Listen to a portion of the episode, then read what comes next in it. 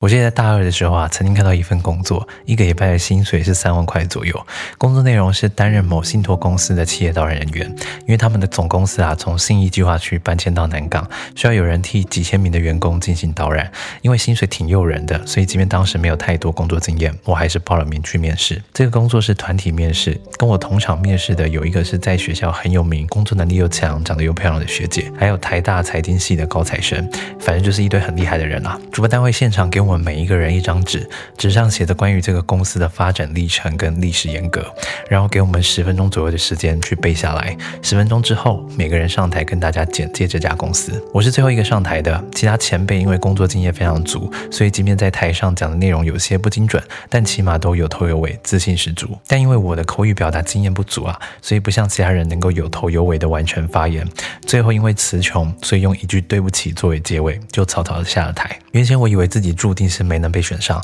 结果一周之后，我接到一通电话，他们告诉我自己成功面试上了。我当时非常惊讶，想说干表现的这么烂，竟然还能够被选上，主办单位也太不挑人了吧。后来他们告诉我啊，我之所以被选上的原因，是因为当时面试官看到我下台之后的自责表情，让他们觉得我是一个在意自己工作表现、愿意对工作负责的人。